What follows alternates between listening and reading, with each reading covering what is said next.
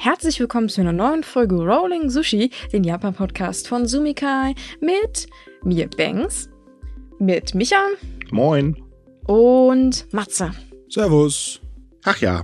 Ach, ist es nicht schön, der Herbst. Na, okay, Jo. bei uns ist Herbst. Japan macht noch hier so 25 bis 30 Grad. Äh, äh. Ja, gruselig, oder? 27,7 in Tokio letztens. Ich dachte, was ist denn jetzt los? Ah, ist das geil. Ja, mein Gott. Ich meine, äh, ich, jetzt würde ich gerne in Japan sein. Weil ich mag zwar, äh, dass, dass ich wieder eine Jacke anziehen kann, aber äh, die Vorstellung, im November noch mal mit dem T-Shirt rumzurennen, ist, ist schon geil. ne? Es Ja, gibt übrigens schon, für oder? Japan eine offizielle Warnung vor äh, Temperaturunterschieden. Ich weiß nicht, ob das so toll ist, da momentan zu sein, weil wenn die JMA schon davor warnt, äh, würde ich mir Gedanken machen. Ja, na gut, das ist, das ist, deswegen ist ja der Herbst so hinterhältig, ne? Weil es ist nass und kalt den einen Tag und am anderen Tag könnte man sagen, ja, geht man nochmal noch, noch mit dem Pulli so raus und dann schwuppsdiwupp hat man eine Grippe. Ach komm, aber wir sind doch hier in Deutschland Temperaturschwankungen zwischen 10 und 20 Grad gewohnt. Das ist wohl wahr, ja. Also, sorry, aber das halte ich bei mir gerade aktuell für ein Gerücht, aber lassen wir das mal. Wir kommen ja eh nachher nochmal zu den Temperaturen in Japan. Jo. Fangen wir erst mal mit dem Wichtigsten an, denn es gibt ja, ja immer noch so ein Konjunkturpaket in Japan und äh, da reißt die Kritik tatsächlich nicht ab, denn mittlerweile steht fest, ja, wir erhöhen dann mal kräftig unseren Schuldenberg mit dem, was wir da an Geld brauchen und das ist auch tatsächlich verdammt viel. Ähm, tatsächlich wurde jetzt nämlich ein Nachtragshaushalt ähm, beschlossen und äh, der ist ziemlich hoch und dafür müssen neue Staatsanleihen aufgenommen werden und äh, naja, das ist für den Schuldenberg halt eine ganz blöde Idee.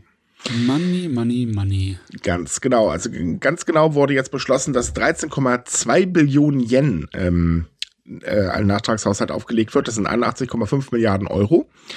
Davon werden 8,88 Milliarden Yen, also 54,8 Milliarden Euro, ähm, durch eben die Ausgabe neuer Staatsanleihen finanziert.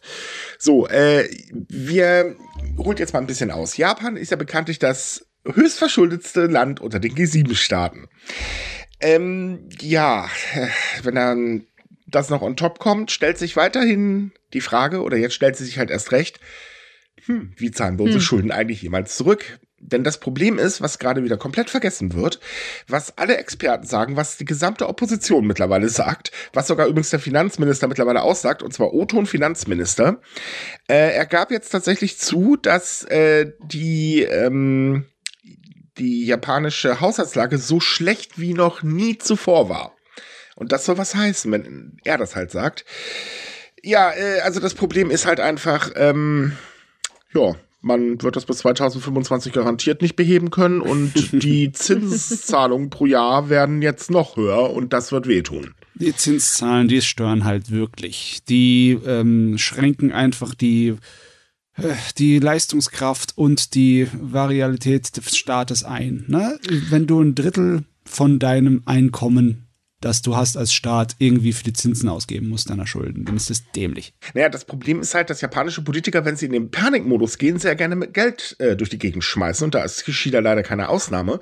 Denn, ähm, naja, genau das macht er eigentlich. Also klar, ich meine, es hört sich äh, erstmal gut an, huh, Einkommensteuer und Wohnungssitzsteuer werden gesenkt und äh, ähm, einkommensschwache Haushalte kriegen Geld äh, und so weiter und so fort. Alles toll, aber naja, erstens, es wird nicht viel bringen. Das kann man sich ganz einfach ausrechnen. Und dafür gibt es ja bekanntlich auch Ökonomen, die das können. Und zum anderen ist es halt so, selbst die japanische Bevölkerung sagt, es ist doch Blödsinn.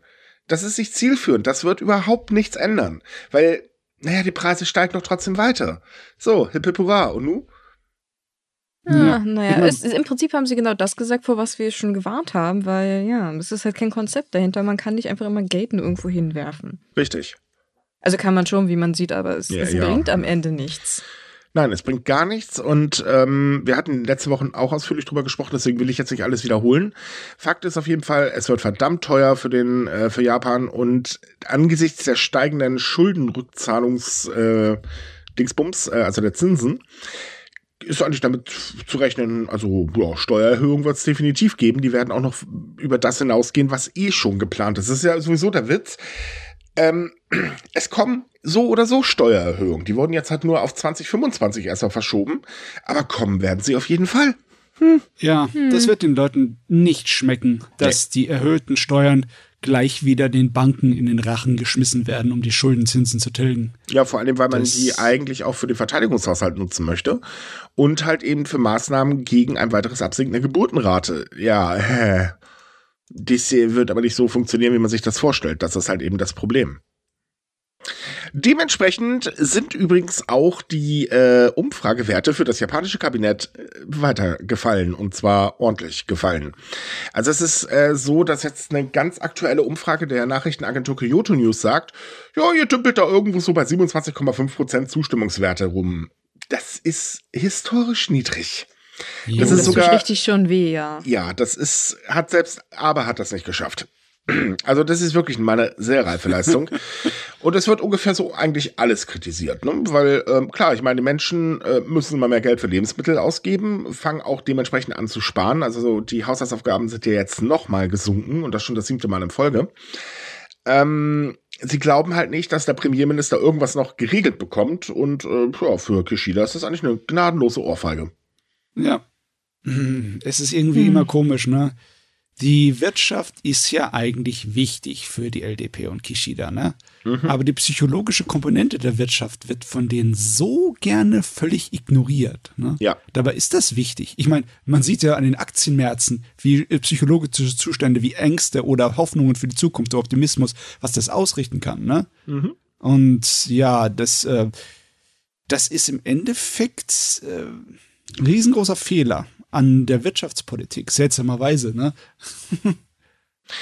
Ja, es ist hm, schwierig. Also die Wirtschaft ist für die LDP ja immer das Wichtigste gewesen. Ne, Man kann so sagen, die LDP ist so eine Mischung aus äh, CDU und FDP. Ja. Leider auf der einen Seite genauso dumm äh, und auf der anderen Seite blind wie Oscar. Äh, das Problem ist halt einfach, wenn man immer nur in Richtung Wirtschaft schielt. Ja, die Wirtschaft ist wichtig, darüber brauchen wir nicht reden, aber man verkennt dann halt eben, dass es eben andere Faktoren gibt, die auch noch da sind. Und wichtige Probleme werden halt ignoriert. Die fliegen halt der Partei irgendwann um die Ohren. Ich meine, das tun sie jetzt ja auch schon, sehen den Fachkräftemangel. Ähm, wir haben nachher noch zwei Themen, äh, wo man halt merkt, herzlichen Glückwunsch, das Problem kennt ihr, aber ihr macht irgendwie einfach nichts. Und ähm, Japan wird das nicht ewig irgendwie einfach so mal nebenbei finanzieren können. Wie soll das denn funktionieren, wenn der Haushalt völlig im Eimer ist? Weißt du, was mein Problem ist? Nee, weiß ich nicht. Ich glaube, ich schaue mir die ganze Sache zu sehr von so einem Universität, universitätsstudentenmäßigen äh, Blickpunkt an, weißt du? Weil da gibt's diese Art und Weise, an Probleme heranzugehen von der Literaturkritikseite her, indem du einfach eiskalt nur von einer Seite etwas betrachtest. Zum Beispiel jetzt nur von einer marxistischen Frage oder von einer rein inhaltlichen Frage oder sonst etwas. Und wenn du von einer rein wirtschaftlichen Aspekt das alles betrachtest, dann sind das auch Probleme, die eigentlich nicht ignoriert werden darf. Die sind auch Teil der Wirtschaftsleistung des Landes. Ne? Dieses so Sozialgefüge, Demografie und äh, Fachkräftemangel, dann äh, alles Mögliche. Ne? Das kann man alles von Wirtschaftsaspekten aus betrachten. Und im Endeffekt kannst du nicht wirklich, die japanische Regierung kann nicht wirklich sagen, die Wirtschaft ist uns wichtig. Nee. Nur eine Sparte der Wirtschaft ist ihnen wichtig, offensichtlich, weil alles andere ignorieren sie. Richtig. Das ist es halt. Aber gut, ich meine, wir werden jetzt sehen, wie das sich entwickeln wird. Ne? Also wir werden noch sehr viele Podcast-Folgen haben und darüber garantiert immer mal wieder labern.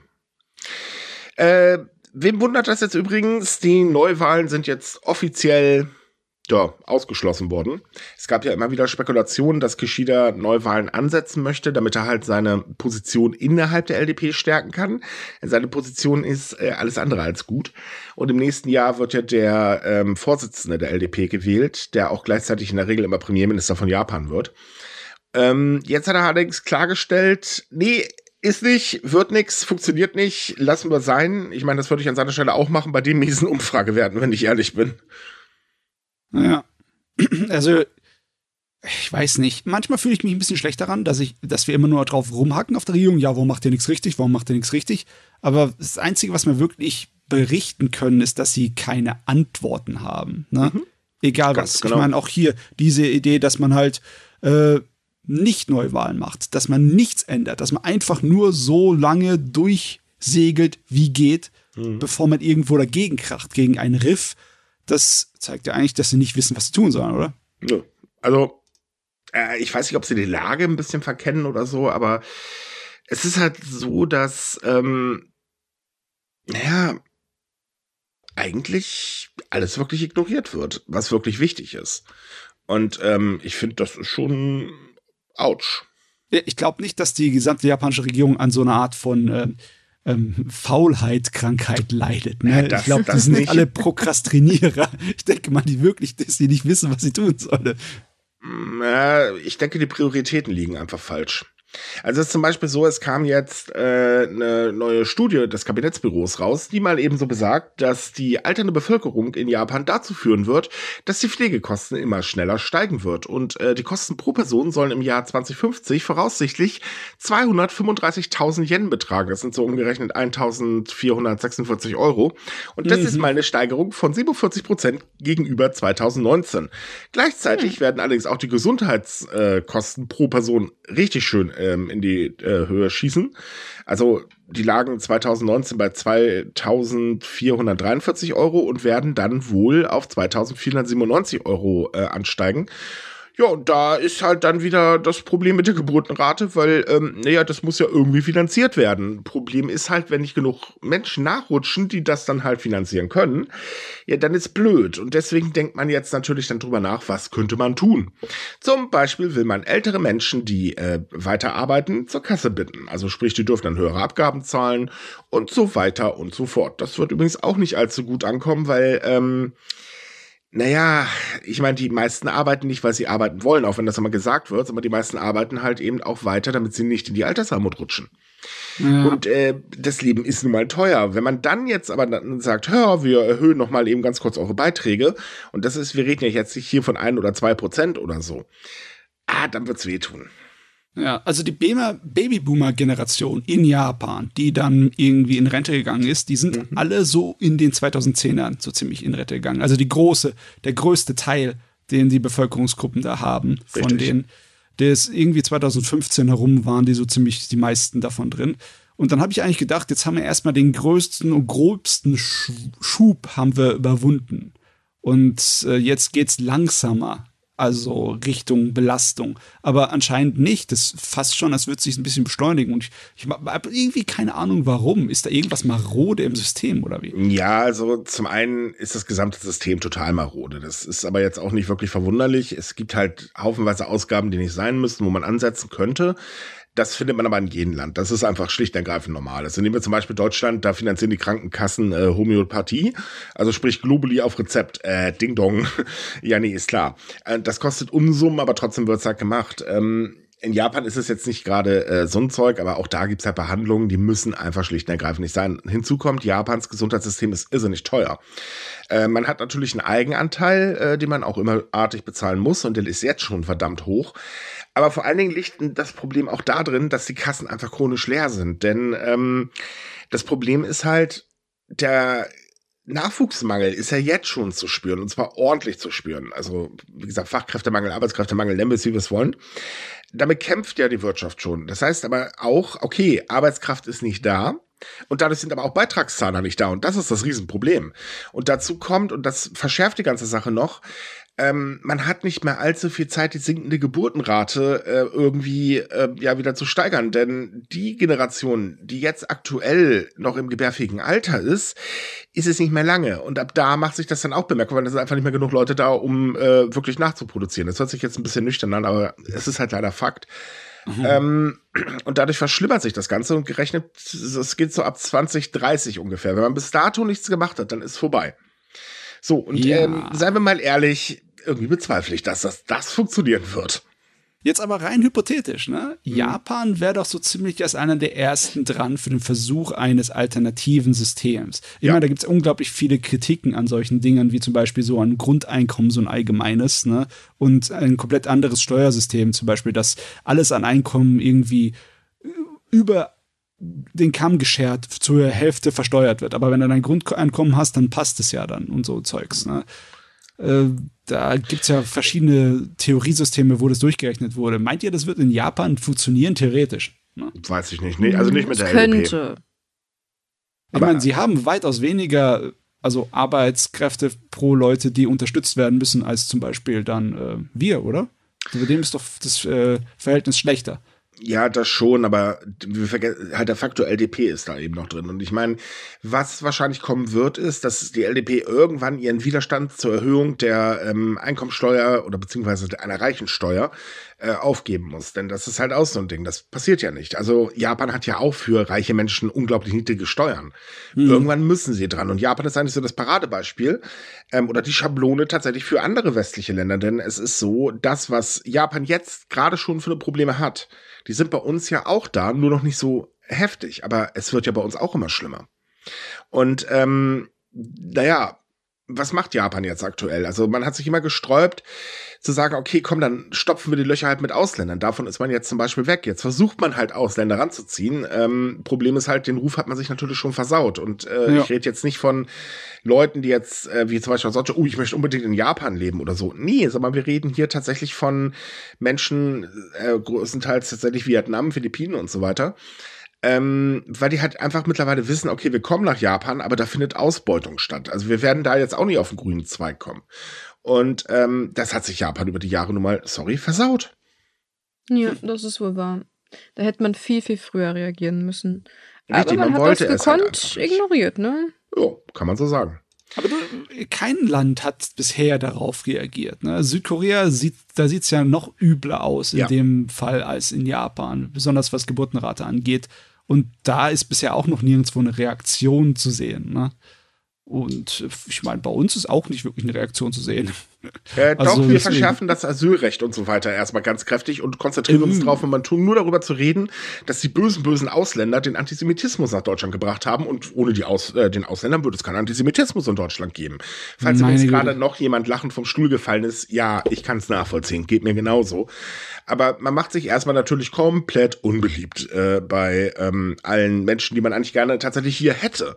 Und ich habe das Gefühl, dass ähm, Politiker, egal wo man hinschaut, momentan nur so davon ausgehen, naja, erstmal sorgen wir jetzt dafür, dass äh, alle, die äh, das Sozialsystem belasten, äh, dass wir die mal rausschmeißen. Oder kommen die anderen bestimmt nach? Man vergisst aber irgendwie so, hm, aber denkt ihr eigentlich, das sind irgendwelche Leute, die nicht nachdenken? Ne, das ist halt eben das Problem. Und ähm, Japan macht das ja im Prinzip ähnlich. Das ist es ja. Ich meine, sie sind ja wirklich saustreng, was das Thema Einwanderung angeht, auch wenn es hier und da gelockert wird. Aber man sagt halt von vornherein, wir wollen nur die guten Ausländer haben. Dann werden die bestimmt schon kommen. Ja, nee, werden sie eben nicht. Also nee. jedenfalls nicht in der Menge, die man sie bräuchte. Das ist halt das Problem. Ja, ich habe auch die, was du vorhin angesprochen hast, dass irgendwann die Japaner auch bei den Reichen und bei den größeren Firmen zur Kasse bitten möchten. So. Aber Leute, die Geld haben, die können es sich auch leisten, einfach abzuhauen. Ne? Ja. Das können Leute, die nicht Geld haben, sich nicht einfach so leisten. Das ist das nächste Problem. Ja. Plus, dass eben auch die sozialen Probleme ja immer größer werden, weil ähm, man kann zum Beispiel, oder das beste Beispiel ist, wo spart man am liebsten und wer ist sowieso immer schuld, also neben Ausländern, ja, die Menschen, die sowieso nichts haben. Also treten wir kräftig nach unten und kürzen da. Ähm, das ist dann immer so erstmal das Ultimativpflasterchen, was auch bei der, äh, in Japan sehr gerne genommen wird. Ja, hm. aber das wird ich weiß nicht, wie lange das hält. Also ganz ehrlich, wir, wir reden jetzt schon seit Jahren darüber, ne? Und mhm. es hat sich mhm. nicht wirklich irgendwas im Ton geändert und in der Problematik auch nicht. Und es ist nicht so einfach, auch über Jahre hinweg zu sehen, ob da irgendwie Veränderungen oder Verschlimmerungen zu sehen sind, ne? Ist halt immer die gleiche Leier, die wir da von uns geben. Und ähm, ich, ich, ich ich wüsste jetzt nicht irgendwie, ob man irgendwas sehen könnte daraus. Meint ihr, man könnte sehen, dass dann jetzt irgendwie die ähm, LDP dann eine Schlappe bekommt bei der nächsten Wahl oder so? Sie hat gerade erst eine Schlappe bekommen. Ich meine, ich meine jetzt im Endeffekt, dass die wirklich abgelöst werden das, der Regierung. Die, also sagen wir so, die Zeichen stehen momentan schon in dieser Richtung, ja. Es ist tatsächlich so, das hat man jetzt bei den Nachwahlen vor ein paar Wochen gesehen, da hat sie ja einen Sitz im äh, Unterhaus, Oberhaus, in irgendein Haus jedenfalls verloren. Ähm, das war schon eine extreme Wahlschlappe. Und natürlich gucken sich die Menschen das auch nicht ewig an. Und ähm, gerade wenn es ans Finanzielle geht, ab da wird es dann böse. Das wird auch die LDP zu spüren bekommen. Und wenn das so weitergeht, ist es zumindest nicht mehr so dermaßen ausgeschlossen, weil davor haben wir auch immer gesagt, die kann die LDP machen, was sie will. Sie ist sowieso nachher wieder an der Macht. Aber jetzt aktuell, ich wäre mir da nicht mehr so sicher, wenn ich ehrlich bin. Hm. hm. Veränderungen in der Zukunft möglich. Mhm. Ja, wollte ich auch gerade sagen. Vielleicht rutschen wir langsam in eine doch eher wünschenswerte Richtung. Ich, wa- ich weiß nicht, ob es wünschenswerter ist, aber es wäre zumindest vielleicht mal eine Idee, mal auszutesten, wie das denn ist, wenn einfach eine andere Partei mal an der Macht sitzt. Ob das jetzt besser wird, ist halt fraglich. Das kann man natürlich jetzt nicht Ich sagen. sagen, also, es ist schwierig einzuschätzen Im besten Fall haben wir jemanden, der etwas kompetenter ist. in der Politik. Ja, und im schlimmsten Oh ja. Fall bleibt alles beim Gleichen. Du, Also, Michael, solche Sachen sind passiert. Ne? Selbst, also Japan äh, feiert immer noch ihren Koizumi als einen Helden, Okay, ja gut. aber ja. Ja, aber sagen wir, solche Leute sind sehr rar gesät. Im Ja, schlimmsten leider. Fall kriegen sie einen Scheuer und dann haben sie echt ein Problem. oh, das war jetzt wirklich gemein. So, äh, es gibt noch ein anderes Problem in Japan. Ähm, das knüpft ein bisschen ans Gesundheitswesen mit an, weil klar, hat irgendwie damit zu tun, denn auch Japan leidet unter einer Medikamentenknappheit. Und die wird immer schlimmer, denn äh, laut einer Umfrage der Japan Medical Association ist es mittlerweile so, dass 90 Prozent der medizinischen Einrichtungen angeben, dass sie wirklich Probleme haben, Medikamente zu bekommen. Besonders Mittel gegen Husten, Diabetes, Depression und Bluthochdruck sind kaum noch verfügbar. Das bedeutet für die Menschen, sie müssen auf teurere Alternativen zurückgreifen, denn in Japan werden nämlich Generika äh, sehr stark gefördert. Und das ist auch ein sehr lukrativer Markt. Da sind auch sehr, sehr, sehr, sehr viele äh, Firmen in Japan drauf eingestiegen. Ja, das Problem ist dadurch, dass sehr viele eingestiegen sind, äh, ist das aber nicht ganz so gut gelaufen mit, wir produzieren wie die Bekloppten, sondern nee, eben nicht. Äh, es wurde halt immer weiter zurückgefahren und jetzt hat man den Salat. Und ähm, ja, blöd. Okay, also ist das hausgemachtes Ding ist Ja. das Problem. Es nicht, Das- liegt nur mal unbedingt an Lieferketten oder sonstigen Kram. Nö, tatsächlich ist das, das ist hausgemacht. Also die schnelle Expansion des Marktes und der Preiswettbewerb haben eben dazu geführt, dass ähm, äh, ständig neue Medikamente im Sortiment aufgenommen worden sind von den Unternehmen. Und äh, dadurch gibt es zwar eine riesengroße Vielfalt tatsächlich. Also es gibt äh, irrsinnig viele Generika da drüben, aber eben nur geringe Mengen. Und das ist das Problem. Man will jetzt versuchen, äh, mit äh, Subventionen die ähm, Unternehmen zu unterstützen, dass die Produktion gesteigert wird, aber ob das so funktioniert, ja, naja, ne? Ja, der Markt regelt es. Ja, so nicht ungefähr. gerade ideal. Äh, Ähm, okay, aber als das das letzte Mal wir in den Nachrichten hatten, irgendwie 2021, dann war das auch noch mit den Lieferketten zusammen. Ja, damals war es auch noch mit, also klar, ein bisschen spielen natürlich auch die Lieferketten mit rein, das ist logisch, aber Japan produziert halt sehr, sehr viel im Inland. Bei uns liegt das ja eher wirklich an den Lieferkettenproblemen. Ja. weil äh, bei uns ist ja alles irgendwie outgesourced. Ähm, das ist in Japan halt tatsächlich anders. Und dann kommt noch hinzu, in Japan stapeln sich mittlerweile die Skandale der äh, Hersteller. Ähm, also gerade in den letzten Wochen gab es ja wieder einen ganz, ganz großen Skandal. Und äh, das ist halt auch äh, blöd für die Produktion. Toll, Japan kann sagen, wir sind unabhängig vom Rest der Welt, was unsere Medikamente angeht. Dafür machen unsere Medikamentenhersteller hier nur Krawall. Toll. Das ist es. Ach mittlerweile je. sagen halt Gesundheitsexperten oder befürchten Gesundheitsexperten, dass die Engpässe noch sehr lange anhalten werden. Oh je. Mhm. Ja, nee, okay, dann, dann, die Regierung hasst es ja zwar, da einzugreifen, ne, weil sie möchte ja äh, in der Hinsicht so gut wie es geht von der Wirtschaft die Finger lassen, weil sie sich ja sehr regeln kann. Aber das, das, ich glaube nicht, dass sich das einfach so von sich behebt, das Problem. Werden wir in der Zukunft sehen, aber jetzt aktuell wird es erstmal ein bisschen knapp werden. Ja. Ist eigentlich immer interessant. Japan hat eigentlich die gleichen Probleme wie wir. Die sind halt nur anders erzeugt worden, aber die Probleme sind ungefähr Ja. die gleichen. Hm.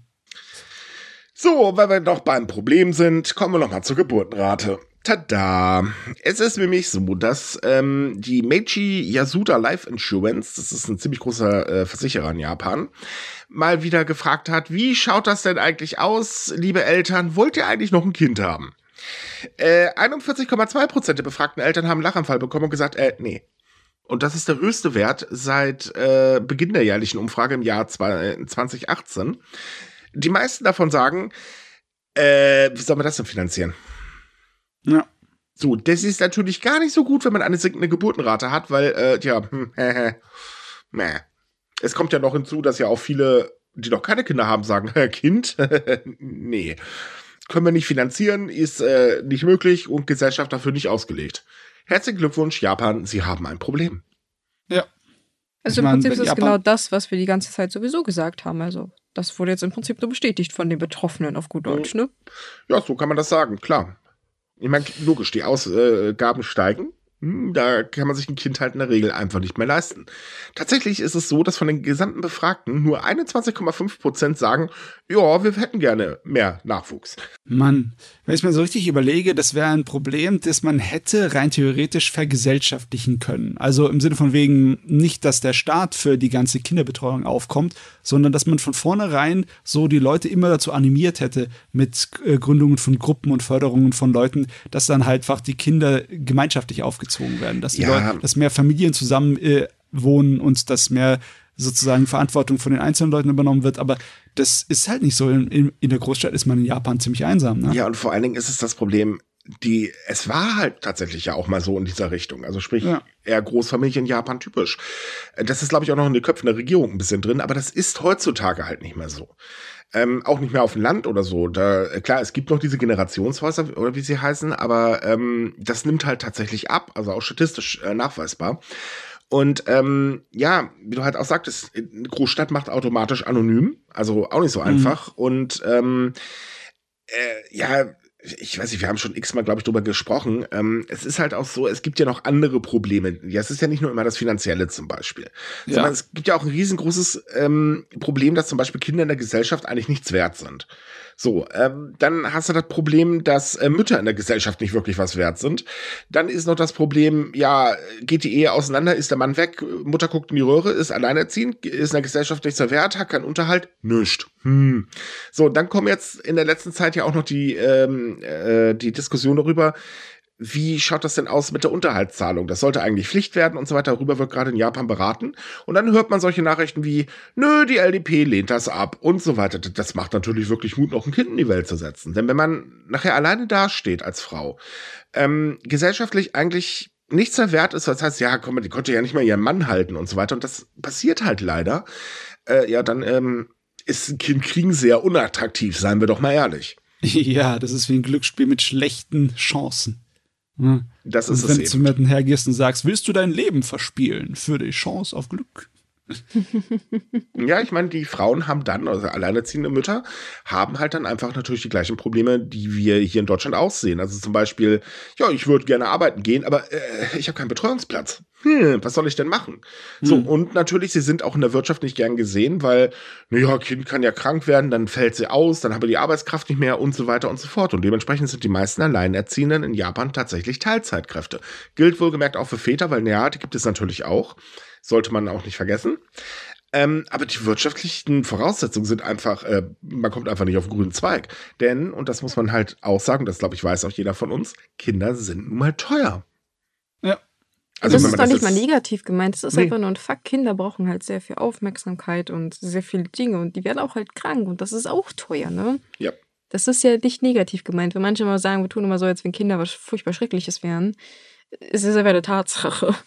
Ein Staubsauger, der alles Geld aufsaugt.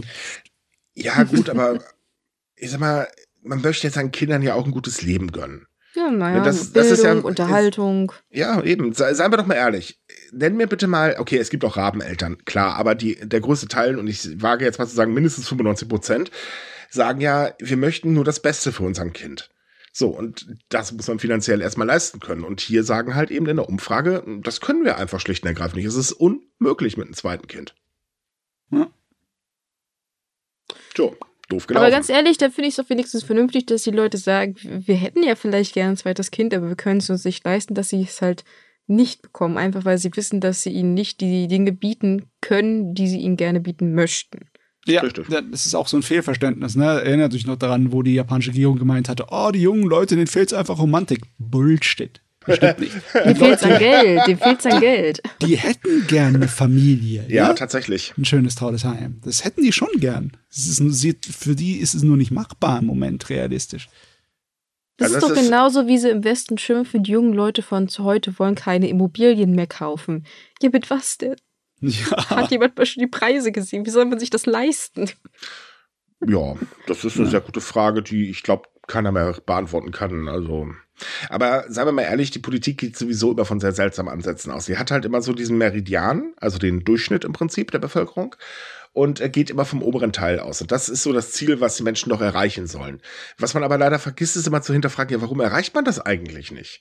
Klar, natürlich ist man sich einiger Probleme bewusst, aber ich glaube, die ganze Bandbreite, da übersieht man einfach gerne viele, viele Dinge und das ist nicht gut. Ja, ja, LDP, eure Wirtschaftspolitik ist doch nicht wirklich so gut.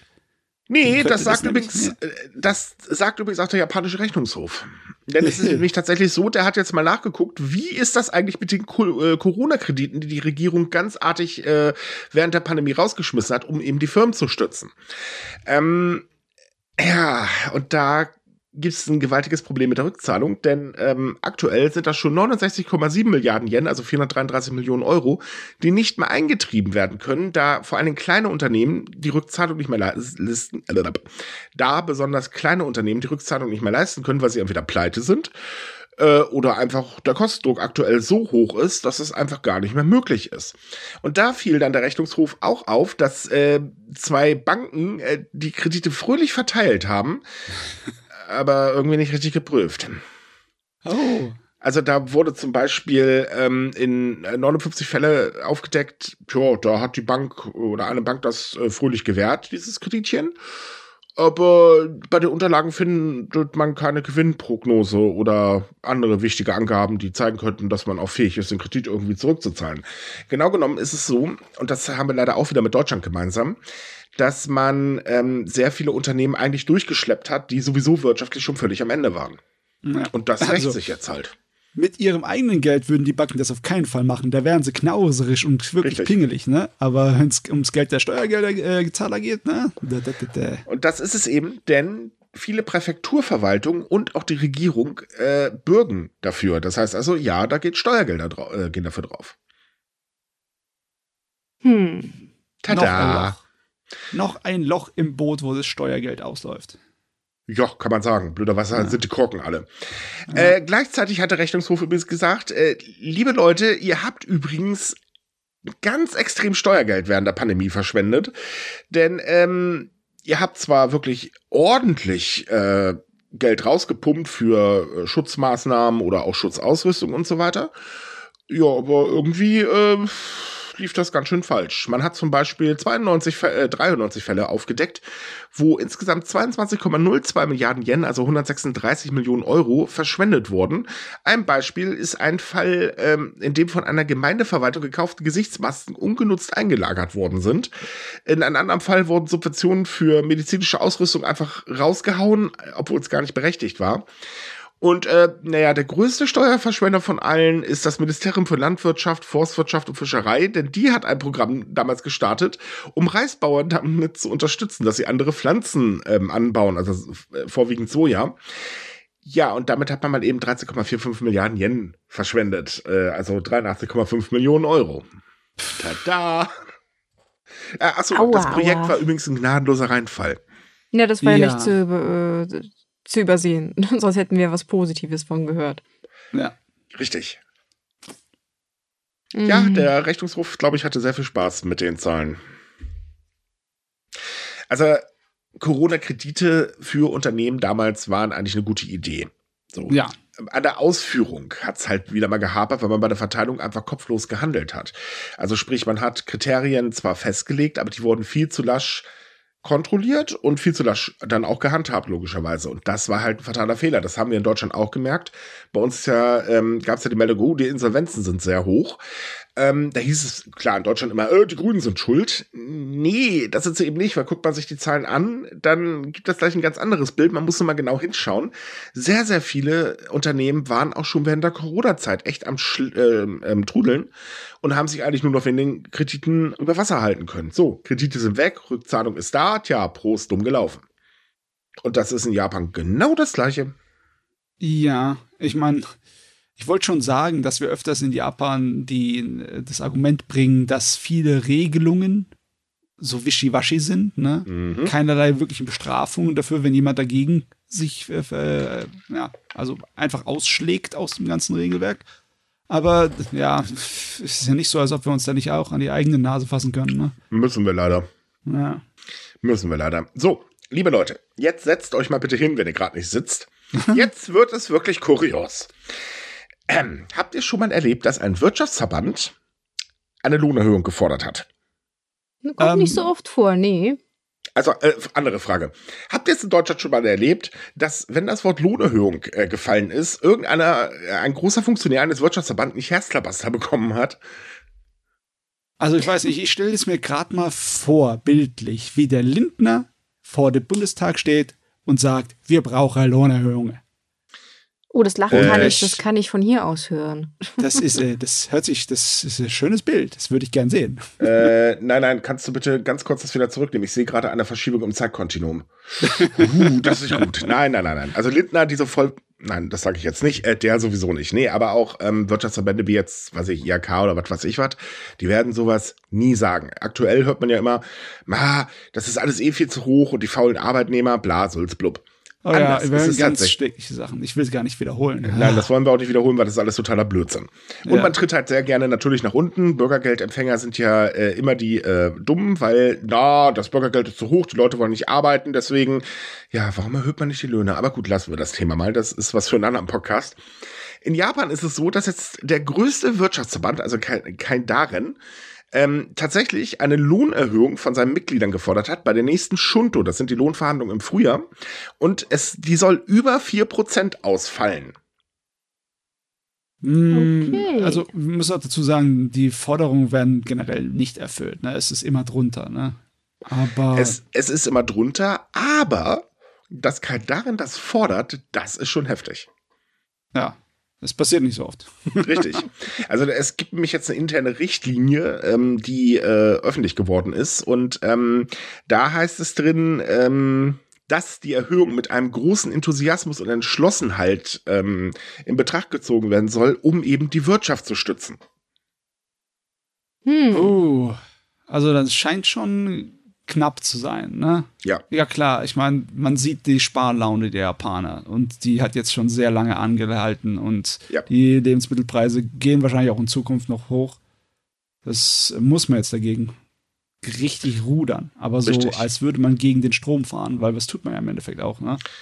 Ja, man ist zumindest auch an der Forderung von Rengo ähm, sehr nah dran. Also Rengo ist der äh, größte Verband für ähm, Gewerkschaften in Japan. Und Rengo hat schon angekündigt, dass man im Frühjahr auf jeden Fall 5% mehr Lohn fordern wird. Ähm, es gab ja dieses Jahr schon sehr eine sehr starke Erhöhung von 3,67 Prozent und das war tatsächlich die größte Erhöhung seit Jahrzehnten. Das muss man sich auch mal sagen, 3,67 Prozent, das ist auch nicht so viel. Das Problem ist halt, also man wollte damit eben sagen, so, äh, Inflation, ne, höhere Löhne, das läuft dann schon. Hat aber nicht ganz funktioniert, weil die Reallöhne in Japan trotzdem purzeln und äh, das ist natürlich ganz blöd, wenn die Kauflaune nachlässt. Und äh, da gibt's natürlich jetzt auch schon wieder eine schöne Statistik für den September. Nämlich laut des Ministeriums für Innere Angelegenheiten und Kommunikation gaben die Haushalte mit zwei oder mehr Personen durchschnittlich 282, 996 Yen im Monat aus. Das sind 1761 Euro. Aber im Vergleich zum August ist das schon wieder ein Rückgang von 0,3 Prozent. Das Hm. heißt also, es purzelt. Und das ist Ja. nicht gut. Und die Verbraucher sparen vor allen Dingen bei den Lebensmitteln, bei Ausgaben für Gesundheit, beim Ausgaben für äh, fürs Lernen, also Bildung und so weiter. Und äh, das ist halt ouch. Oh Mann, das stört mich jetzt eine Sache daran. Hm. Jetzt sagen wir mal, die Lohnerhöhung würde tatsächlich durchgehen und wir kriegen irgendwas zwischen 4 und 5 Prozent, sodass sowohl die Rengo als auch die Keidanen zufrieden sind. Ne? Hm. Dann kommt aber hier um die nächste Ecke, steht dann ganz grinsend und bösartig die Steuererhöhung, die dann ankommen. Ja. Und hoffentlich fressen sie das nicht auf. Ich sage hoffentlich, aber irgendwie habe ich irgendwie so meine Zweifel. Ja, ich Ja, wollte auch gerade sagen, ich meine, es ist ja schön, wenn solche Erhöhungen kommen, aber manchmal ist es halt nicht genug, vor allem jetzt in der aktuellen Situation, dann ist es gerade so dabei, sich auszubalancieren. Aber dadurch, dass die Preise ja grundsätzlich weiter steigen zurzeit in Japan, weil ja nichts richtig funktioniert, ist das, wie Michael immer so schön sagt, äh, ein Tropfen auf den heißen Stein und mehr nicht. Ja, und vor allen Dingen ist das Problem auch hausgemacht. Ähm, also größtenteils hausgemacht. Das Problem ist halt, die Bank of Japan fährt ja eine ultra lockere Geldpolitik. Im Gegensatz Ja. zum Beispiel zur ähm, äh, hier Zentralbank in der EU. Ähm, Da ist also nichts an Zinserhöhung. Und ähm, das Problem ist, der Yen, der purzelt dadurch natürlich nach unten. Das wiederum macht den Import teuer und äh, das ist halt alles nicht gut. Und der Yen purzelt und purzelt und purzelt. Das ist zwar für Touristen zum Beispiel eine ganz tolle, feine Sache, weil äh, tauscht euer Geld um, reist nach Japan, viel Spaß beim Einkaufen. Äh, aber für die Menschen, die dort leben, ist das nicht toll, gerade weil ja Japan unglaublich viele Zutaten zum Beispiel importieren muss. Und ähm, ja, das ist eine ganz blöde Kombination das wird man auch nicht so einfach mal eben in einer Lohnerhöhung ausgleichen. Klar, ist immer gut, brauchen wir jetzt nicht drüber reden, aber das wird im Prinzip die äh, Kostensteigerung, wenn eben der Yen sich weiter abschwächt, definitiv nicht halt, äh, aufhalten können. Und ja. dann stellt sich halt die Frage, wie weit klatschen die Reallöhne noch weiter runter? Das ist so. auch das Problem, ne? diese ultra lockere Geldpolitik soll ja eigentlich Investitionen einfacher machen und ja. befördern und beflügeln, ne? dass mehr Geschäfte gegründet werden, dass mehr Geschäfte irgendwie sich erweitern und vergrößern. Aber wenn du halt dann trotzdem nicht deine Materialien oder deine Arbeiter wirklich äh, so bezahlen kannst, dass das für die Wirtschaft gut ist, tja, dann hast du mehr Firmen, dann hast du größere Firmen, aber die, verbessert hast du die Situation nicht, ne? Nicht wirklich. Ne. Das ist es halt leider. Ja, ist ein Teufelskreis. Aber gut, Auf jeden Fall, ja. Sisyphus-Arbeit, so sieht's aus. Ne? Ja, Immer wieder rollt das verdammte Ding den Berg runter. Richtig, aber man muss sagen, trotzdem Hut ab. Immerhin fordert jetzt sogar der größte Wirtschaftsverband eben Lohnerhöhung. Also ja. die Zeichen der Zeit sind zumindest an richtigen Stellen schon mal angekommen. Das ist äh, positiv zu sehen. So, ähm, noch eine Sache zum Thema Kishida. Denn ähm, ja, jetzt ist ein Fake-Video nämlich tatsächlich aufgetaucht, äh, oder beziehungsweise schon vor ein paar Wochen aufgetaucht, das äh, fröhlich viral gegangen ist. Und das Fake-Video zeigt ein Fernsehinterview des Premierministers, wo er halt äh, sexuell nicht nette Äußerungen macht, um das mal vorsichtig auszudrücken. Nein, wir sagen jetzt immer noch nicht, was für eine Äußerung er gemacht hat. Äh, das ist auch dafür gar nicht wichtig, war halt sehr unschön. Aber das ist halt komplettes Fake-Video, das per KI entstanden ist. Und der Mann, der es erstellt hat, hat gesagt, ja, Leute, ich habe eine Stunde dafür gebraucht, ne? Ja, ja. Das lässt. du wolltest was sagen? Nee, zum Spaß an der Freude, eine Stunde mal so rumbasteln und bumm, das Ding hätte man übers Fernsehen ausstrahlen können. Einige ja. hätten es geglaubt. Äh, es glauben sogar tatsächlich sehr viele.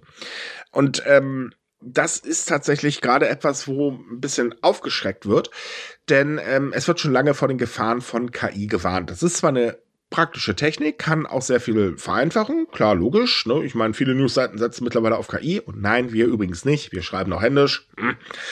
Ähm, aber natürlich werden damit auch Fake News um die Wette produziert. Und das ist jetzt das erste Mal, dass es halt in Japan wirklich sehr auffällt, weil, äh, naja, innerhalb von einer Stunde mal eben so ein Video zu erstellen, ist jetzt nicht unbedingt gerade etwas, was beruhigt.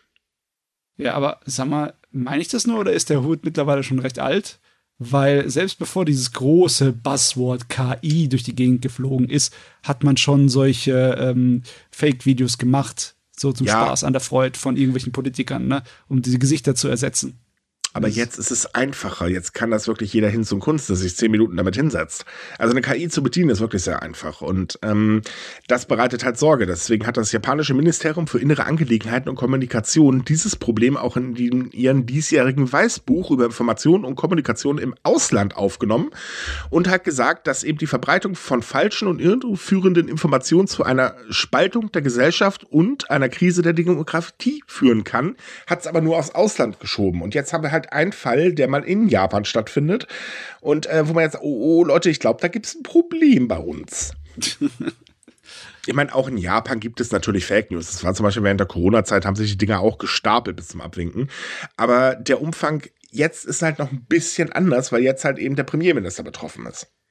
Mich würde halt interessieren, wie sich das jetzt auf ähm, die Gesetzeslage auswirkt, weil wir haben ja schon gehört, dass man praktisch daran arbeitet und dass auch ein erster Entwurf feststeht. Wie genau das jetzt enden wird, weiß ich nicht, aber ich denke schon, dass das großen Einfluss haben wird, weil man jetzt sieht man halt, äh, wie groß die Gefahr eigentlich schon ist mit solchen technischen Zaubereien, ja. wie man sie nennt. Also um das ganz, äh, darf ich ganz kurz nochmal dazwischen, um ja. das ganz kurz zu erklären. Ähm, Bex, du spielst damit auf ähm, Japans Vorstoß zum Thema Kontrolle von KI an. Das Jetzt grundsätzlich, genau. Genau, und äh, Japan will da halt federführend sein. Das ist auch definitiv richtig, weil KI kann gefährlich sein. Sehr gefährlich sogar. Ah, aber was wollen sie machen? Wirklich, ich frage mich. Wollen sie dann rumgehen und reihenweise Leute, die äh, KI-Fake-News-Videos rumträgen, verklagen? Nö, sie wollen die Firmen die Verantwortung nehmen, dass sie besser kontrollieren.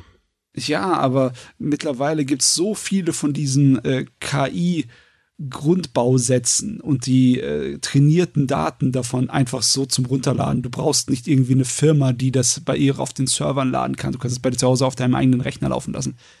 Wie sollen die das Ah, kontrollieren? Ganz so einfach ist es noch nicht, aber ja, stimmt schon. Also es gibt Ansätze, sagen wir es mal so rum. Aber ähm, es, ich denke, es ist auch nicht kontrollierbar. Aber eine Regulierung muss unbedingt her, weil ähm, die Entwicklung geht unheimlich schnell voran. Das hat jetzt äh, OpenAI gerade wieder bewiesen. Ja. Die hatten ja letzte Konkurren äh, Kon- Konkurrenz, Quark, ihre Konferenz und äh, da haben die wirklich beeindruckende Sachen gezeigt. Ähm, aber trotzdem ist es halt eben eine Sache, wo man sagen muss, ähm, ja, KI, wie gesagt, auf der einen Seite nützlich, auf der anderen Seite sollte man von vornherein sagen, nee, wir machen jetzt ein Regelwerk, damit das eben nicht ausartet nach sonst irgendwo hin. Und das passiert nun mal, weil wir haben halt sehr, sehr viele Kräfte, sage ich jetzt mal, die dann doch eher gegen die Demokratie arbeiten, warum auch immer, Hm. keine Ahnung. Äh, aber sie machen es halt eben. Und da muss halt eben so eigentlich versucht werden, zumindest einen Riegel vorzuschieben. Und ähm, einfach wird's nicht. Also Japan hat ja zum Beispiel schon ähm, versucht, äh, per Gesetz eben gegen Fake News vorzugehen und auch gesagt, nee, wir klären jetzt besser im Internet auf und so weiter. Aber das alleine wird nicht ausreichen, um halt eben Fake News äh, zu widerlegen. Also jetzt in dem Fall war es einfach, da hat der TV-Sender gesagt, Leute, das ist bei uns nie im Leben Interview gewesen, um Himmels Willen, nein. Äh, das reicht in solcher Re Regel dann eigentlich aus, wenn man das sagt, weil das kann man ja auch einfach ja, nachvollziehen. Aber äh, wer weiß, wo das Ganze halt noch hingeht. Und äh, nehmen wir jetzt zum Beispiel die Kriegsberichterstattung aus Nahen Osten oder auch aus der Ukraine. Da gibt es unglaublich viele Fake News, die halt eben ganz einfach ähm, generiert worden sind und fertig. Ja.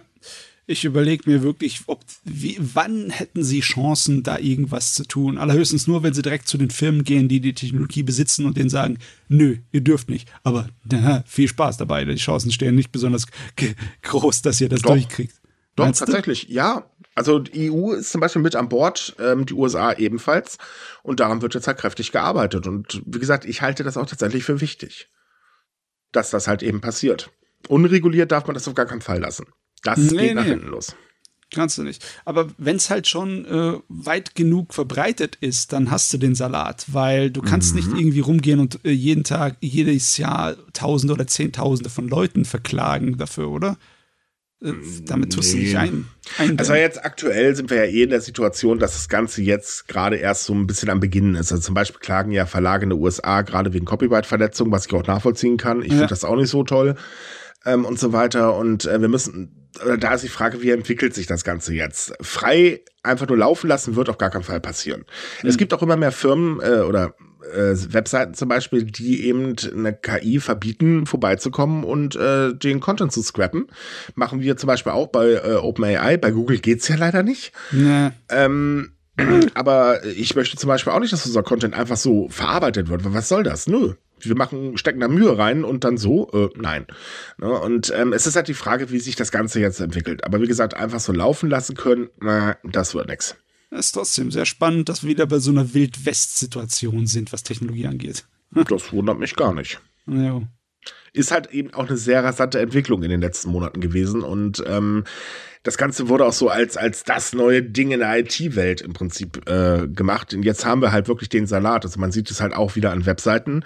Es gibt auch in Deutschland schon äh, zwei Magazine, die tatsächlich reine KI-Artikel veröffentlichen, ohne es übrigens bekannt zu geben. Das ist der Witz dran.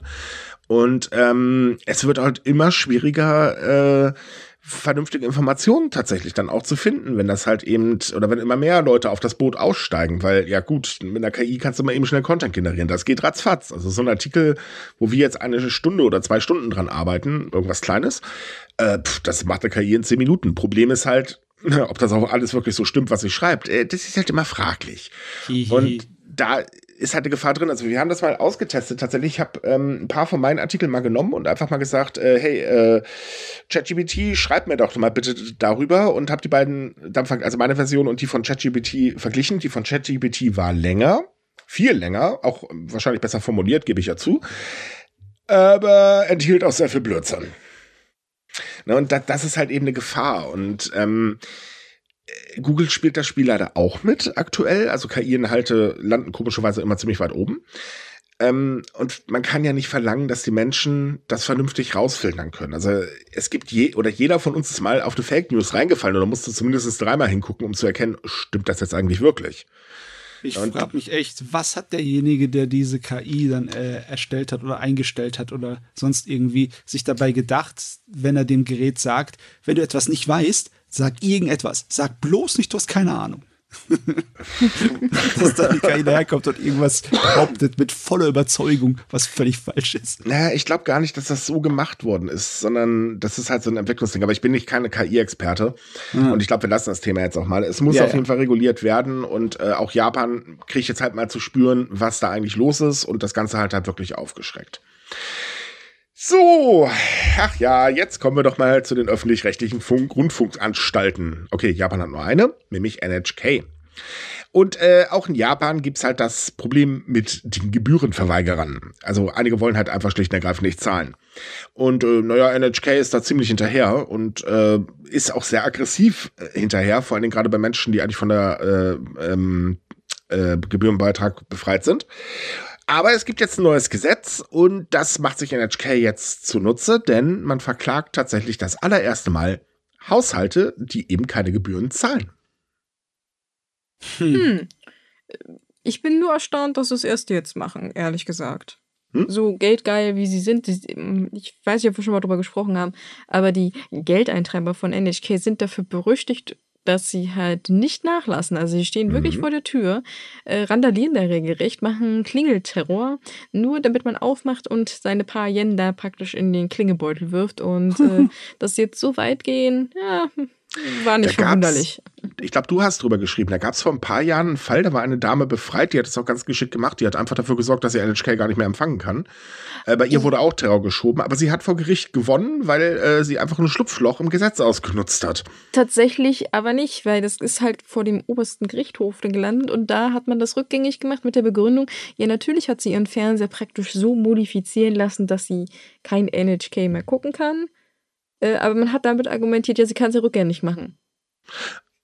Äh, also das, das, das Urteil ja. wurde tatsächlich wieder aufgelöst, wenn ich mich oh, okay. erinnere. Das wusste ich jetzt noch nicht. Komisches Argument, weil wenn du sagst, hey, ich habe kein Fernseher und kein Radio und keins dergleichen, mit dem man Sachen empfangen kann, dann hätten sie auch sagen können, ja, hätte ich einen kaufen können, theoretisch. Ne? Also ja, das, das ist ja halt, bezahlen. das, das war halt. ja. es, es gibt ja nicht umsonst den Witz, darf ich Kindergeld beantragen und dann könnte ich ja Kinder bekommen. Also mal ganz ehrlich, öffentlich-rechtliches Fernsehen ist wichtig. Ja. So, außerdem haben die wirklich tolle Dokus. Also ganz ehrlich, ZDF und seine Dokus unschlagbar. Mhm. Ähm, aber es ist tatsächlich ein Problem, dass die öffentlich-rechtlichen Funk Rundfunksanstalten dazu neigen, Geld wirklich rauszuschmeißen bis zum geht nicht mehr. Jo. Und äh, da ist NHK leider ein Paradebeispiel für, weil die haben in der Vergangenheit sehr, sehr viel Geld einfach für nichts und wieder nichts rausgeschmissen. Und ähm, die versprochene, ja, wir werden ein bisschen sparsamer Aktion hat dabei geendet, dass man erstmal tausende Berater angestellt hat und noch mehr Geld rausgeschmissen hat. Das ist auch so eine tolle Aktion gewesen. Ähm, und dass natürlich immer mehr Leute sagen, also ganz ehrlich, warum sollen wir denn das Geld rausschmeißen finanzieren? Das kann ich wirklich nachvollziehen. Ähm, auch die Forderung, ja Leute, werdet sparsamer, reduziert diese Beiträge und fertig. Also NHK hat zwar den Beitrag schon mal reduziert, aber es ist halt immer noch sehr viel, was einfach so rausgeschmissen wird. Und es gibt halt auch Sachen, da stellt man sich dann die Frage, warum müsst ihr das bringen? Ihr seid dafür da zu informieren. Also informiert, aber äh, wozu braucht man den Rest? Also Musikshows oder was weiß ich was, ähnlich zu vergleichen wie hier. Warum brauchen wir das Musikantenstadel für Silbereisen, der da haufenweise Millionchen bekommt? Das wurde heute berichtet. Wozu brauchen wir das? Gerade auf dem Öffentlich-Rechtlichen. Oder warum brauchen wir 10.000 Sender als Beispiel? Und äh, das kann ich tatsächlich nachvollziehen. Klar, es gibt natürlich auch die, die berichten nur regierungsnah und so weiter. Auch da ist NHK schon ein bisschen negativ manchmal aufgefallen, aber da ist Japan sowieso ein bisschen anders. Ähm, aber dass man, wie gesagt, sagt, nö, die Verschwendung wollen wir nicht finanzieren, das ist durchaus nachvollziehbar. Ja, wenn sie dich doch wenigstens so viel Mühe bei den anderen Sachen geben würden, wie beim Eintreiben ihrer Gebühren. Ne? Hm, ja. Das, das wäre dann kein Problem. Ne? Aber das ist auch so ein Machtproblem. So, ich habe Macht, also renne ich jetzt los und terrorisiere die Leute. Die können ja eh nichts dagegen tun. Und das wird dann auch sehr gerne ausgenutzt. Äh, klar, es gibt natürlich auch andere Geldeintreiber, logisch, aber ich glaube, viele machen den Job einfach nur, weil sie Spaß dran haben. Ja, ich meine, wer, das sind so Leute, die als Kinder schon Klingelstreiche gespielt haben, ne? Einfach weil die genießen das richtig, einfach nur zu nerven. Das ist. Oh je. Jetzt, Das jetzt, ist- das jetzt fühle ich mich irgendwie, ne? jetzt fühle ich mich irgendwie ertappt. Oh. Ich, ich habe auch Klingelstreiche gespielt. Nein, auch reden, reden wir gar nicht drüber. Re- Nein, nein. Wir Oder waren bist du alle nicht. DHL-Bote geworden? Nein. Oh Mann, das war jetzt hart. nee, nee, wir sagen nichts Negatives über die DHL. DHL-Boten sind toll, weil die sollen noch weiter unsere Pakete bringen. Hm. Bei mir machen sie das nämlich mittlerweile. Hm. So, äh, nächstes Thema. Japan hat eine neue Insel. Jo. Ja, kaum zu glauben. Es gab nämlich ein bisschen äh, äh, vulkanische Aktivitäten und äh, da ist tatsächlich vor Japan eine neue Insel entstanden, die auch jetzt als Insel anerkannt worden ist. Äh, man weiß allerdings nicht ganz genau, ob sie Bestand haben wird oder nicht. Aktuell wird das noch ein bisschen angezweifelt, aber man weiß ja nie. Weil noch ist der Vulkan aktiv. Hm, interessant eigentlich, aber dass man tatsächlich noch solche Meldungen hat, ne? Eine neue Insel entsteht. Das ist schon die zweite Meldung innerhalb von zwei Jahren. Das ist, das stimmt, wir hatten das schon mal. Leider ist, glaube ich, äh, die erste Meldung zu der Insel gewesen. Äh, Quatsch, ähm, nochmal zurück. Ähm, das stimmt, aber wenn ich mich recht erinnere, hatte die erste Insel, über die wir berichtet haben, nicht lange Bestand. Also die ist, glaube Nee, ich, wieder die sehr war- schnell ja. im Meer verschwunden. Genau. Die Weil- Insel ja. hält sich halt aktuell noch und ähm, dadurch, dass sie halt auch anerkannt ist, hofft man wahrscheinlich auch, dass sie nicht hält. Ich habe keine Ahnung. Ist auf jeden Fall nur ein kleines Landstück, das ist jetzt nicht so groß. Und die Insel verändert momentan auch noch täglich ihre Form. Ja, weil Kleinigkeiten haben wir da in dem vulkanisch aktiven Gebiet andauernd. Ne? Dass ab Mhm. und zu mal was aus dem ähm, Meer auftaucht und dann wieder verschwindet. Das kann man halt dann nicht wirklich als Insel bezeichnen. Aber das ist groß genug, dass man drüber joggen kann. Ja, ne? Ne? So, dann haben wir das am Rande auch mal schnell erwähnt. Jo. So, kommen wir nach Tokio. Tokio, die schöne, riesengroße Stadt, also Japans Hauptstadt, die ja wirklich interessante Ecken hat, ähm, hat aber leider auch ein Problem. Und zwar ein Rattenproblem. Und zwar ein großes Rattenproblem. Es ist nämlich tatsächlich so, dass die Beschwerden über Ratten äh, dieses Jahr extrem zugenommen haben. Und äh, gerade Geschäftsleute in Ginza sagen, äh, Leute, äh, da muss wirklich was getan werden. Das geht so nicht mehr. Und äh, man befürchtet bei der Stadtverwaltung jetzt, naja, wenn wir jetzt nichts machen, dann äh, verlieren wir unseren Ruf als saubere Stadt. Ähm, tatsächlich ist es so, gerade was Ginza angeht, ähm, als der große Fischmarkt umgezogen ist, hat man festgestellt, äh, oh, da leben ja rund 8000 Tiere auf dem Markt, das ist aber nicht gut. Und dann hat man gesagt, ja, wir gehen jetzt mal los und töten die Viecher. Das hat aber nur semi gut geklappt, denn ähm, irgendwie sind sie dann halt in Ginza aufgetaucht. Hm. Äh, wohlgemerkt, Ginza ist nicht der einzige betroffene äh, Bezirk in Japan. Äh, Gibt es noch ein paar andere, die da auch mit zu kämpfen haben. Und man findet halt ständig Rattenleichen und so weiter und so fort. Ist jetzt nicht unbedingt das schönste Bild, behaupte ich mal. Ähm, dementsprechend sind seit 2019 auch schon einige Organisationen dran oder Vereinigungen, die halt versuchen, die Ratten zu bekämpfen und die sich auch mal angeschaut haben, wie wird zum Beispiel der Müll entsorgt, weil ist das ja rattenfreundlich oder ratten nicht freundlich, was auch mit ziemlich viel Geld tatsächlich unterstützt wird. Aber das Problem, tja, ist immer noch da, weil Ratten haben den Hang dazu, sich ziemlich schnell zu vermehren. Jo, ich frage mich jetzt wirklich, ob man das mit altmodischen Methoden angehen könnte, einfach mit Katzen in Massen. Beim Fischmarkt geht das natürlich nicht so gut. Wenn du auf dem Fischmarkt so ein paar hundert Katzen freilässt, dann würden sich die Leute beschweren ohne Ende. Aber in der Ginza? Oh, oh, Ja, ich weiß nicht, aber in Ginza so viel Katzen loszulassen wäre auf Dauer auch nicht gut, weil äh, Streuner sind auch ein Problem. Das ist wohl Also- wahr, ja. Äh, nee, äh, tatsächlich versucht man das auf andere Art und Weise. Man will halt, äh, wie gesagt, die Müllversorgung erstmal kontrollieren. Das da gezielt so, dass eben die Ratten auch kein Futter mehr finden. Und natürlich äh, mit Gift und, und, und, und, und will man halt da jetzt massiv gegen vorgehen und auch schön viel Geld reinpumpen, damit man das Problem irgendwie lösen kann. Weil gerade Ginza, wir wissen, Nobelviertel, ich glaube, da ist das Rattenproblem wirklich ein Riesenproblem. Ja, will man den Touristen nicht zeigen und die Touristen sind wichtig. Wisst ihr, was ich gerade denken muss? Äh, Vor, ich glaube, letztes oder vorletztes Jahr hatten wir eine Meldung zu Halloween, dass in irgendeinem 7-Eleven auch einfach mal die Ratten randaliert haben. Und viele Leute in Deutschland haben gedacht, das sei. Also ich weiß bis heute nicht, ob das Video echt war oder ein, äh, ein Fake, aber viele Leute hier in Deutschland haben gesagt, ah, das kann ja nicht echt sein, weil Ratten in Japan, das gibt's ja gar nicht. Und ich dachte Äh, so, ich glaube, es gibt in jedem Land irgendwo Ecken, wo es viele Ratten gibt, weil es reicht ja schon aus, wenn halt irgendwie, wie gesagt, irgendwo Lebensmittel rumliegen, weil ja, das zieht halt Ratten automatisch an. Das ist, das Äh, das ist jetzt Video nicht so übrigens- schwer. Das Video war übrigens echt. ja, das glaube ich auch. Also wie gesagt, ich, ich gehe auch Ja, davon es ist aus. erwiesen, es ist, es ist echt. Ja, es war schon etwas gruselig. Man muss aber auch dazu sagen, Japan hat allgemein gerade ein Problem, nämlich auch invasive Arten äh, ähm, tauchen halt immer mehr auf und da versucht man jetzt auch vorzugehen. Äh, so insgesamt eine etwas unge schöne Ungeziefer-Situation. Wobei Ratten Ja. eigentlich super liebe Tiere sind, äh, nur nicht unbedingt gerade Straßenratten. Ich glaube, das kann man über viele Tiere sagen, ne? Ja, klar. ne? Auch über unsere geliebten fliegenden Ratten, ne? Die Straßentauben, die Mannemerische, die ist ein harter Brocken. Und nicht Oh, unbedingt ein netter Vogel. Ja, wo, wobei das eigentlich ein sehr undankbarer Begriff ist, ne? Tauben Ja, als ich weiß, fliegende. Ratten zu betiteln. Weil sie sind eigentlich nicht so dreckig, wie man immer denkt. Sie sind bloß Nee, recht dumm. Leider Joris. Naja. So, kommen wir doch mal zur Präfektur Gunma. Und jetzt sollten alle Autofahrer mal genau zuhören. Gunma ist nämlich das Autoparadies schlechthin. Ähm, man braucht nicht mal aus dem Auto steigen, wenn man eine Brille kaufen möchte. Denn tatsächlich ist es so, dass wir mehr Drive-Thrus in äh, Gumna aufmachen und du kriegst eigentlich mittlerweile alles am Schalter. Das stelle ich mir sehr, sehr lustig vor. Ne? Also, Ja. wie willst du da Klamotten kaufen am Schalter? Tust du dich da im Auto umziehen? Hm. Ja, gut, das weiß ich jetzt nicht, wie das gehandhabt wird, aber es ist zumindest möglich. Man kriegt ja auch Nudelsuppe und so weiter. Ich meine, gut, das ist klar. Ähm, aber es gibt halt tatsächlich mittlerweile alles. Und das Lustigste fand ich halt einen Brillenshop, also ein Optiker. Da fährst du hin, sagst da, was hättest du gerne, dann fährst du weiter, da wirst du dann beraten, bumm, fertig aus. Und Ja. dann hast du halt deine Brille. Ähm, ja. Das kann ich mir sehr skurril. vorstellen.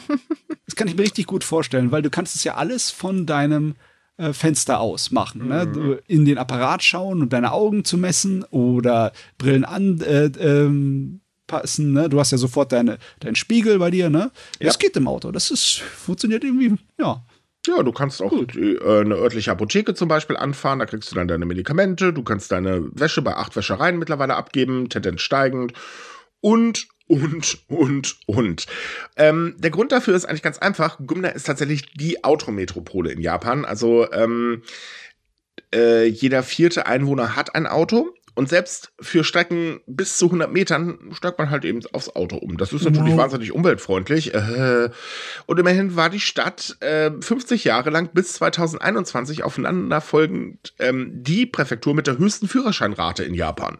Und da möchte man ganz gerne wieder hin, also baut man aus. Und es lohnt sich tatsächlich. Also zum Beispiel hat eine Udon-Nudelkette dort ähm, den Trend aufgegriffen und im Juni äh, den ersten Drive-Thru-Service eröffnet. Halt, du kriegst eben eine komplett aufs Auto ähm, ähm, zugeschnittene Nudelmahlzeit. Die passt übrigens in den Becherhalter, das ist super lustig.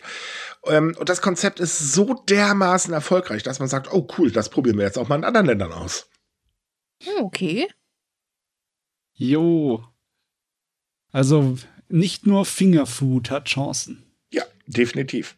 Der Optiker, äh, den ich angesprochen habe, der wird übrigens täglich im Durchschnitt von 20 Kunden genutzt. Also das wird auch halt angenommen. Das hört sich noch nicht wirklich viel an, ist aber tatsächlich für so ein Ding gar nicht mal schlecht. Mann, ey, wenn dann der, äh, wenn du dann zu Hause anrufst und sagst, Schatz, ich stehe im Stau vorm Optiker, brauch noch ein bisschen. Ja. Aber du brauchst halt das Auto in der Präfektur eigentlich nicht wirklich verlassen. Du kriegst einfach schlicht und ergreifend alles. Hm. Ein wahres Autoparadies und ich glaube, hier kriegen jetzt gerade einige auch so, oh, das wollen wir auch. Ich meine, es hat schon seine Vorteile, ne? Also so ein Drive-In, wo man alles bekommt im Prinzip. Warum nicht, ne? Also manchmal hat man es halt eilig. Darf ich ehrlich sein, mir wäre es lieber, wenn mehr Leute ihre Autos stehen lassen würden. Ja, gut, das macht. Also jetzt aus Hinsicht der Umwelt, also aus Sicht des Umweltschutzes ist das natürlich. Nee, Mm. nee, ich spreche gerade aus Hinsicht eines Fußgängers. Ach so. Ja, für den Umweltschutz ist das auch wichtig, aber ganz ehrlich, also mittlerweile muss ich sagen, Fußgänger sein ist kein schöne Sportart mehr. Das macht langsam keinen Spaß mehr. Und mir sind Drive-Fuß egal, ich habe keinen Führerschein, also von daher.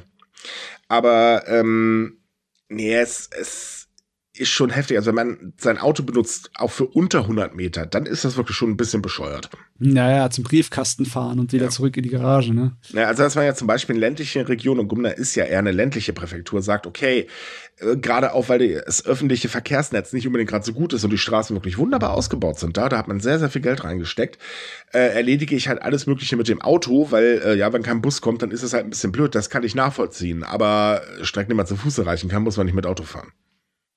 Nee. Also Nee, beim aller, allerbesten Willen. So, kommen wir mal zu Good News, denn Japans Nationalmuseum der Naturwissenschaften hatte ein riesengroßes Problem und zwar Geldmangel. Äh, das war so groß, dass man gar nicht mehr wusste, wie man den Betrieb eigentlich noch aufrechterhalten sollte, denn die staatlichen Subventionen wurden eingestellt und ähm, man brauchte halt äh, viel Geld. Also, was hat man gemacht? Man hat eine Crowdfunding-Kampagne gestartet und sage und schreibe 920 Millionen Yen, das sind umgerechnet 5,7 Millionen Euro, für das Museum tatsächlich gesammelt. Ursprüngliches Ziel ähm, waren übrigens äh, 100 Millionen, also 622.338 Euro, um eben die Grundkosten zu decken, wie eben Stromkosten, Heizkosten und so weiter und so fort. Äh, ja, das hat man mal eben ganz kurz so ein bisschen getoppt.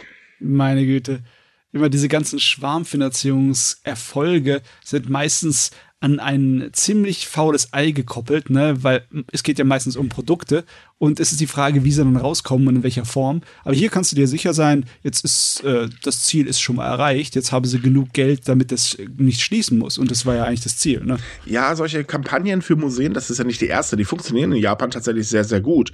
Also wenn man bedenkt, dass halt durch die Pandemie äh, und jetzt durch die Wirtschaftslage ähm, die Besucherzahlen eingebrochen sind, spenden dann halt eben da dann die Leute da ordentlich Geld dran, damit das Museum auf jeden Fall erhalten bleibt. Und ähm, ich meine, das Museum ist wirklich super. Das beherbergt etwa äh, 5 Millionen Ausstellungsstücke zählt auch mit zu den größten Museen in Japan, ist aber halt eben seit 2001 eine unabhängige Einrichtung und seitdem hat man halt leider die finanziellen Probleme. Mhm. Man war halt mhm. bisher immer auf Eintrittsgelder, Spenden und staatliche Zuschüsse angewiesen. Ja, aber wie gesagt, äh, das ist alles extrem zurückgegangen. Ja, ich würde auch schon sagen, eigentlich ist es traurig, dass ein so großes und ein sehr schönes Museum, während ähm, unsere Hörer sollten das ruhig mal googeln, das ist wirklich ein sehr schönes Ding, ähm, ja. dass es auf solche Sachen angewiesen ist, weil wenn das Geld halt jetzt nicht reingeflossen wäre, ja, dann was wäre dann gewesen, ne? Ja, also es ist wirklich seltsam, ne? Das ist Kultur. Da hat doch die Regierung eine Verantwortung gegenüber der japanischen Kultur. ja, aber halt, äh, das ist jetzt gerade nicht so wichtig, wie zum Beispiel die Steuern zu senken. Hm. Du weißt, Umfragewerte. Museum hebt die Umfragewerte nicht an. ja.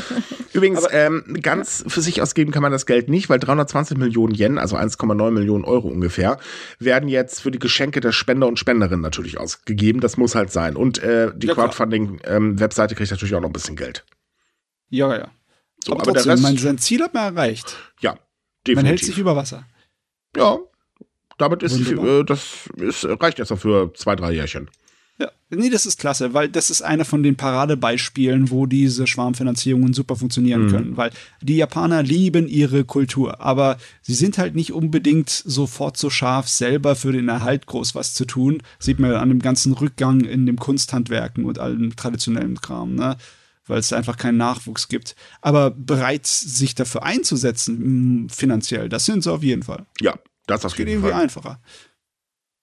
So, und es gibt noch eine weitere gute News, auch wenn sie was mit Gefängnissen zu tun hat, aber die möchte ich zumindest noch erwähnen, weil ich finde das tatsächlich toll. Japan hat das kleinste Gefängnis des Landes eröffnet und das ist speziell für geistig behinderte Jugendliche. Hier ist allerdings eine ganz große Besonderheit, denn in dieser Haftanstalt werden spezielle Betreuungsprogramme angeboten, die Türen werden nicht verschlossen und es gibt ein umfangreiches Sportprogramm, was es halt in normalen japanischen Gefängnissen schlicht und ergreifend nicht gibt, denn, äh, naja, ich sag mal, Gefängnisse in Japan sind kein Spaß, definitiv nicht, aber hier geht man mal einen ganz anderen Weg. Und das ist tatsächlich richtig und wichtig, denn hier setzt man darauf, dass man die Menschen in die Gesellschaft wieder eingliedert, anstelle sie einfach nur zu bestrafen. Ja, es ist wirklich, es ist fast schon seltsam, weil äh, japanische Gefängnisse sind nicht für ihre Bequemlichkeit oder ihren Komfort oder ihre Rücksicht bekannt. Ja. Dass denn sowas dann äh, gemacht wird, das sieht irgendwie aus wie ein Schritt in die Zukunft für mich mhm. sogar. Ja. Tatsächlich. Also das äh, Personal besteht zum Beispiel aus verschiedenen Fachleuten, darunter Sozialarbeiter und Arbeitsberater und pädagogische Fachkräfte, die spezielle Abschlüsse in Psychologie und Pädagogik haben müssen.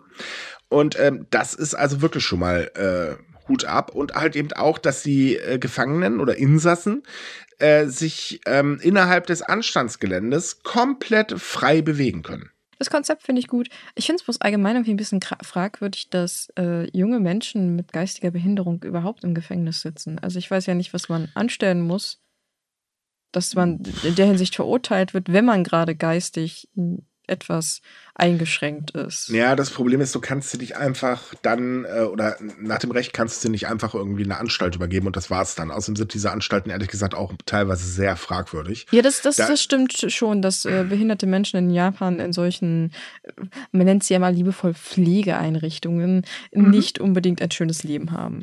Das ist es eben. Und äh, da muss man sagen, ist dieser Ansatz hier um Längen besser. Es, hat, es gibt zwar nur Plätze für insgesamt 72 Häftlinge, aber das ist immerhin besser als nix. Und vielleicht macht sie ja auch Schule. Ich meine, Japan ist immer sehr schnell im Wegsperren. Ähm, die Polizei ist ja auch, was so Verhöre angeht, nicht unbedingt gerade zimperlich und so weiter und so fort. Und es gibt ja auch genug Fälle von äh, ziemlich schiefgelaufener ähm, ich sag jetzt mal, Fehlurteilen und so weiter, wo halt Leute verknackt werden, die gar nicht hätten verknackt werden dürfen. Ähm, das stapelt sich in Japan leider auch, da hatten wir auch vor kurzem mal drüber berichtet. Ähm, das Problem ist, einfach nur wegsperren bringt nicht viel, weil, ähm, ja gut, sie sind dann ein paar Jahre von der Gesellschaft entfernt, aber irgendwann kommen sie auch wieder raus, wenn du nicht gerade lebenslänglich bekommst. Und ähm, wenn du halt eben wirklich nur die negativen Seiten abbekommst, dann kannst du dich nicht ändern. Man muss solche Menschen auch versuchen, ein bisschen zu fördern, damit sie sich halt wieder in die Gesellschaft eingliedern können. Und da ist das definitiv ein richtiger Weg. Ja, also kommt natürlich Fall. auf die Straftat an, da sollte man dazu sagen. Es gibt auch Straftäter, würde ich auch sagen, ah, ich glaube, das wird nix. Aber bei solchen Menschen auf jeden Fall und ähm, auch bei normalen Straftätern ist halt immer die Frage, was haben sie denn überhaupt angestellt? Und wäre es nicht besser, tatsächlich ein bisschen dran zu arbeiten, dass sie nachher die Gesellschaft eingegliedert werden können, ohne dass sie rückfällig werden? Denn die Rückfallquote in Japan ist irrsinnig hoch. Ja, außerdem ist es allgemein bewiesen, dass Rehabilitation immer ein besserer Weg ist als harte Strafen. Also, Richtig. Das auf, wie du meintest, es gibt natürlich Fälle, wo wo das nicht funktioniert. Ich meine, wenn wir hier einen Serienmörder vor uns haben, da kannst du, glaube ich, dich auf Biegen und Brechen alles ausprobieren. Der wird sich nicht ändern, einfach weil der psychisch ja. äh, nicht dazu in der Lage ist. Aber ich meine, wenn wir von Kleinkriminellen sprechen, also weiß ich nicht, zum Beispiel ein Banküberfall oder Einbruch und Autodiebstahl, solche Sachen, da kann man mhm. immer wieder die Leute auf die richtige Bahn bringen, wenn man natürlich bereit ist, erstens etwas Zeit zu investieren und vor allem Geld. Das Ding ist halt, man sagt immer, oh, das ist aber so teuer. Tatsächlich ist durch die Rückfallquote die normale Inhaftierung viel, viel teurer. Das stimmt auch, das wissen viele nicht oder ignorieren es einfach, was ich sehr lustig hm. finde, weil ja, dass der andere Weg eigentlich viel billiger ist, aber die Leute da einfach denken, oh, naja, nö, brauchen wir nicht. Richtig. So, liebe Leute, damit sind wir durch für heute. Ui. Wie? Ist eine Stunde vorbei? Ich meine, ja. wir können gerne noch weiter quatschen, aber ich glaube, das reicht jetzt. Nein, ich wollte eigentlich nur sagen, wir hatten heute schon einen, einen ordentlich dicken Podcast hinter uns. Ja, wir sind heute auch ein bisschen schneller durch die Themen geflogen, weil es einfach sehr viele Themen tatsächlich heute waren. Passiert immer aber, so viel in Japan ja, das ist es halt. Ne? Irgendwie müssen wir das unterkriegen in einer Stunde. Äh, aber wir haben auch nicht alle Themen angesprochen. Es gibt immer noch ein paar. Deswegen können wir euch immer noch empfehlen, geht mal auf sumika.com, also sprich unsere Hauptseite. Ähm, denn da haben wir viel, viel mehr Themen und auch Dinge, die wir hier beim besten Willen nicht ansprechen können, weil äh, ja, dafür reicht einfach die Zeit nicht aus. Ansonsten, wie immer, wir wünschen euch eine wahnsinnig schöne Woche. Ähm, bleibt gesund und äh, habt Spaß und so weiter. Und wenn es euch gefallen hat, würden wir uns wahnsinnig freuen, wenn ihr uns empfehlen würdet. Ansonsten, wir hören uns nächste Woche. Bis zum nächsten Mal. Ciao. Tschüss. Tschüss.